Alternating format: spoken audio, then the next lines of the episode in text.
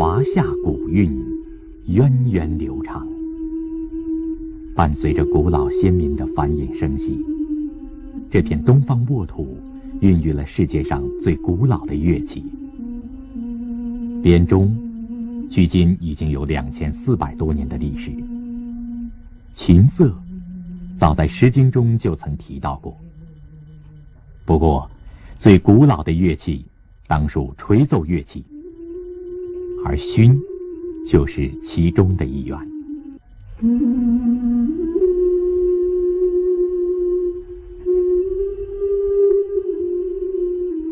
埙是中国特有的闭口吹奏乐器。形状多种多样，大部分为平底卵形。埙的材料以陶土为主，有时也能见到石质、骨质的。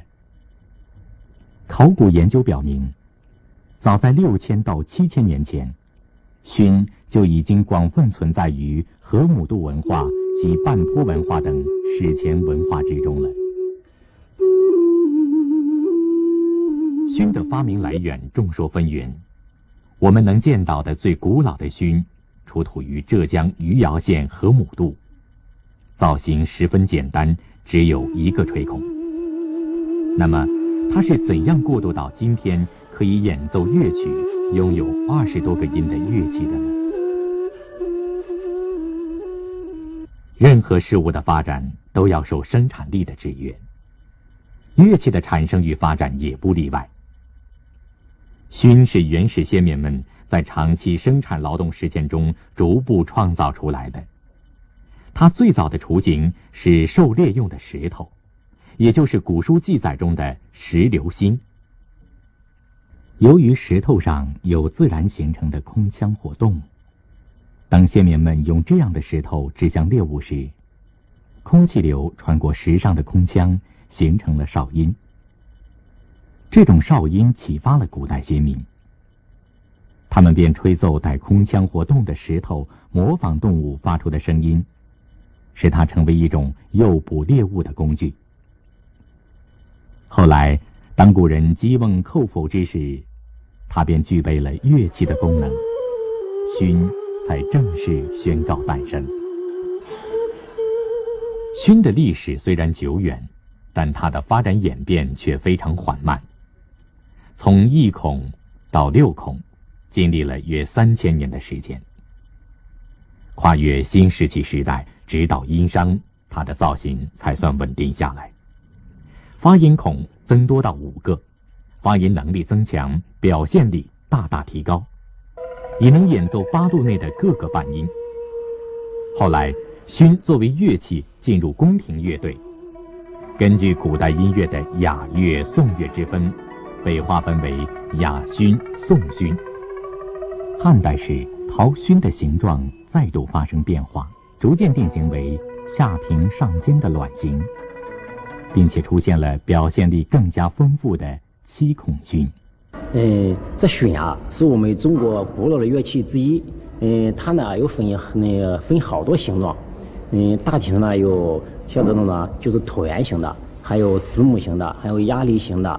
有好多种，大体和类呢，就是分两种，也就是大的这种呢，在古代呢叫也叫雅，也叫雅埙，这个呢叫宋埙。我手中这一种，它发出来声音呢偏低，所以属于低音的。那么我是个小的呢，它就它发出来声音呢高，也就是属于高音乐器的。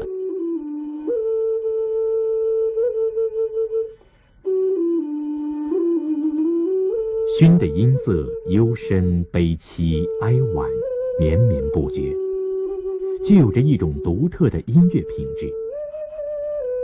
古人在长期的艺术感受与比较中，赋予埙与埙的演奏一种神圣、典雅、神秘、高贵的精神气质。乐书中说：“埙之为气，立秋之音也；平底六孔，水之属也。”古人将埙的声音形容为立秋之音，闻听埙乐，仿佛能够打通人与自然沟通的大门，似乎人们可以从心灵中伸出一双手，去抚摸秋天。秋天是金色的，是冷静的，是令人深思的。满地的落叶总使人平添几分愁绪。转眼间，时光流逝，更有一种积累在历史之中，怎样也挥之不去的悲戚和感伤。这就是熏的声音，这就是立秋之音。早在战国之初，熏就广泛应用于宫廷的祭祀活动中。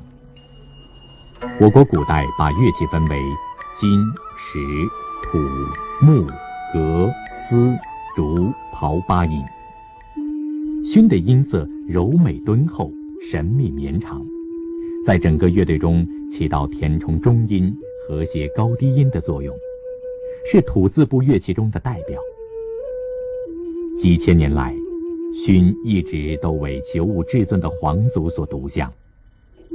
由于埙的音孔少、音域窄、不能转调、音量小等原因，除了古代礼仪演出的宫廷庆典、祠宗庙、敬天地鬼神等演出，埙更多的是出现在宫廷房乐中，也就是我们今天所说的室内乐。因此，到了二十世纪三四十年代，埙乐在公演中几绝于耳。直到解放后。诸多专家对古埙进行了大胆的改进，研制出了九孔陶埙。九孔陶埙以古制六孔埙为基础，扩展其肩部和内胎，以增大音量，音孔增至八个，前六后二，加上吹孔，共为九孔。为便于韵指演奏，其音孔按相似于笛子的音孔顺序排列。九孔陶埙扩展了埙的音域，增大了埙的音量，可以任意转调。由此，使这一沉睡了多年的古老乐器重新回到乐坛上。那么，这古老的埙是怎样制作出来的呢？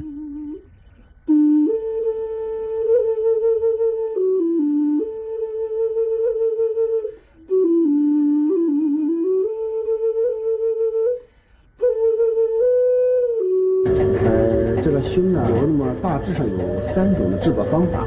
第一种制作方法是叫手捏法，第二种呢就是叫轮制，那种拉盆儿啊，还有一种呢叫灌浆术。这个熏呢就是用拉胚的方法，这轮制法，它这个内壁比较光滑，发音呢是比较灵敏。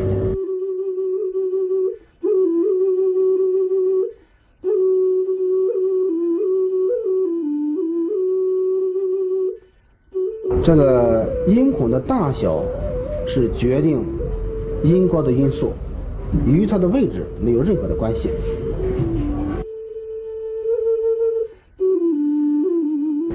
这就算是制作完成了。等到晾干之后呢，就可以演奏了。呃，也可以把它晾干之后呢进行烧制，啊，可以做成黑陶的，啊，可以做成黑陶，也可以做成这种普通的陶。埙是人类乐器的始祖，抚今追昔，它独特的文化神韵和悠悠风采，令人回味无穷。如今，陶埙已在今日中国民族乐队中普遍使用，更有不少著名的音乐家专门为埙谱写了乐谱，让这古老的埙在日新月异的今天，仍闪耀着熠熠的光彩。勋还在讲述他未来的故事。